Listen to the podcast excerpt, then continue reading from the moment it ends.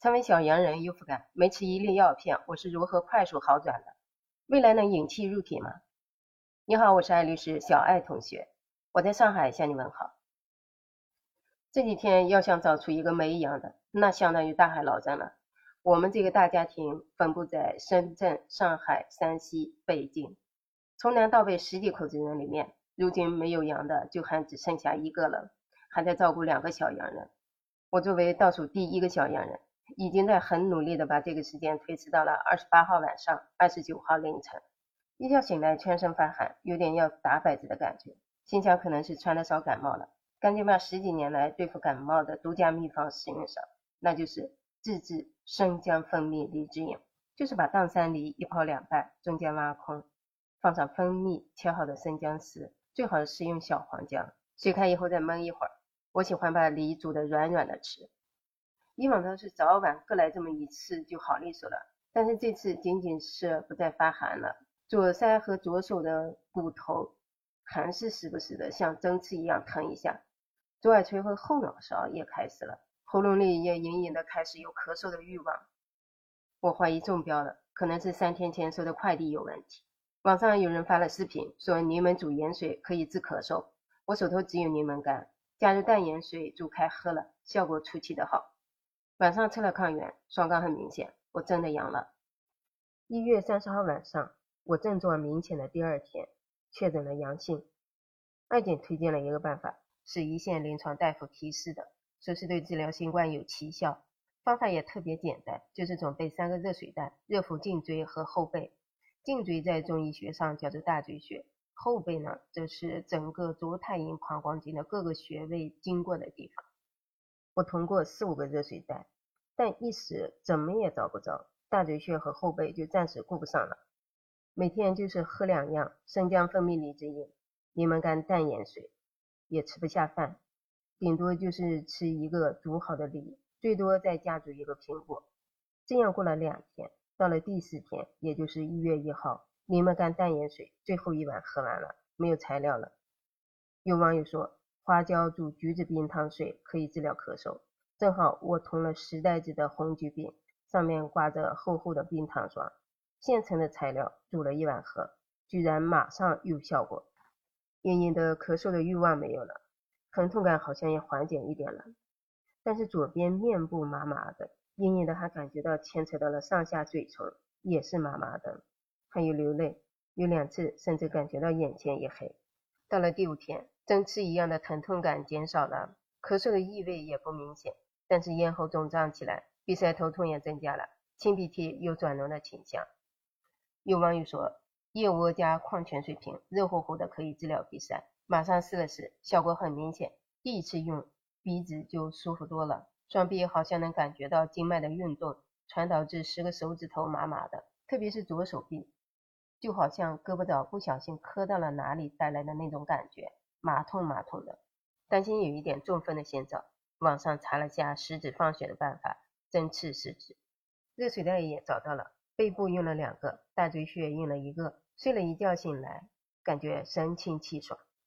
于是，在阳后的第五天，一月二号，我又满血复活了。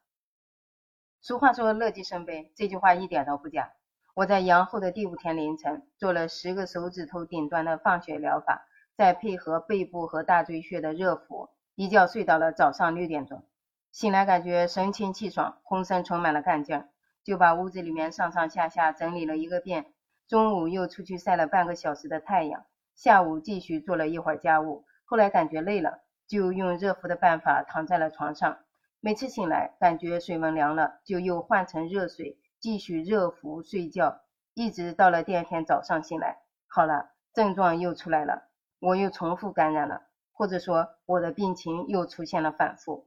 我原来以为不洗头不洗澡就可以了，就是去院子里边晒了半个小时的太阳，还是戴着帽子戴着口罩，浑身裹得严严实实的，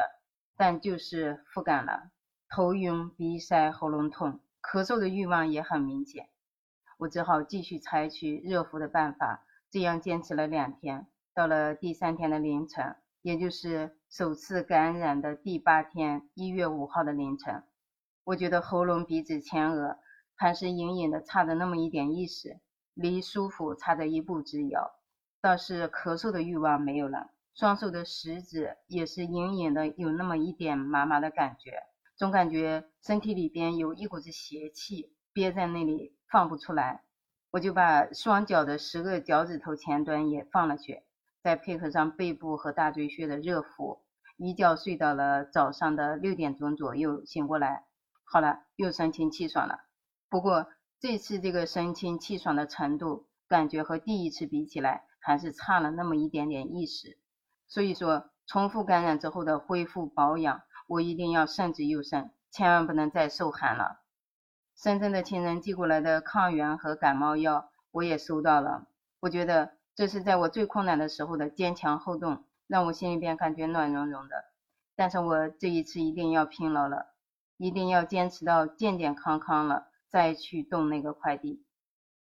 最近网上都在说，好多药店的相关抗疫药品都被抢购一空了。好多的不法商人趁机在通缉聚齐，同级聚齐这个事儿，在社会的不同发展阶段都免不了，因为商人着力嘛。同级聚齐就是指的商人同级大量的商品，等待高价出卖，谋取暴利。他伤害的是普罗大众、普通老百姓的利益。毛泽东就曾经在湖南农民运动考察报告中说过，贫农把地主富农的谷米阻止出境，并禁止高抬谷价和同级聚齐。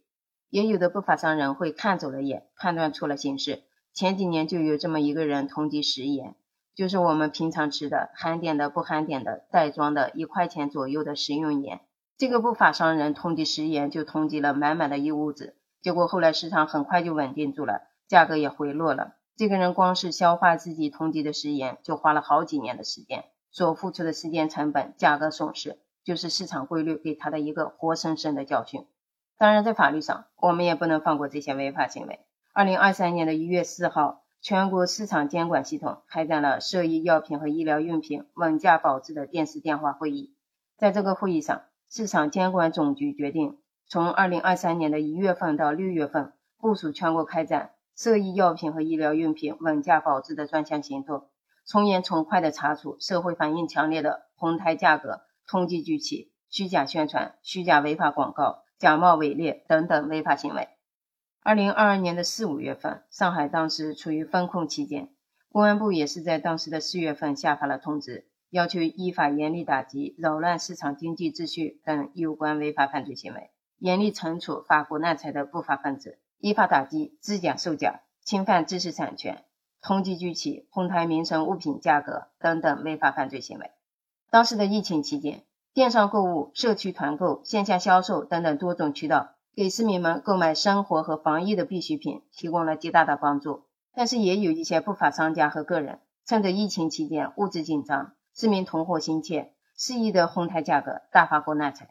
那么，哄抬价格的行为违反了哪些法律规定呢？从行政法律规定看，主要是违反了价格法、价格违法行为行政处罚规定。国家和各个地方的市场监管部门在新冠疫情防控期间出台的指导意见，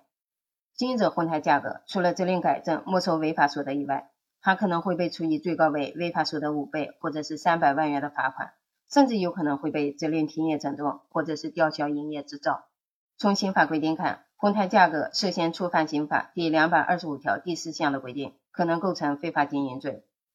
在当时，最高法、最高检、公安部、司法部四部委。出台了一个关于依法惩治妨害新型冠状病毒感染、肺炎疫情防控违法犯罪的意见，在这个意见当中规定，在疫情防控期间，违反国家有关市场经营、价格管理等规定，通缉聚齐哄抬疫情防控急需的防护用品、药品，或者是其他涉及民生的物品价格，谋取暴利，违法所得数额较大，或者有其他严重的情节，严重扰乱市场秩序的，以非法经营罪定罪处罚。今天形势已经变了，已经由风控改为全面放开了。但是这个意见规定的指导精神是不会变的。当然，也不排除世部委很快会出台一个新的意见来加以规范指导。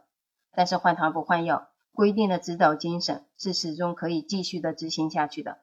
我们作为普通一份子，就是好好锻炼身体，增强自身免疫力，多多收集抵抗病毒的办法。我个人亲身经历，传统中医药的办法简便、经济、实用，很有效果。很值得试一试。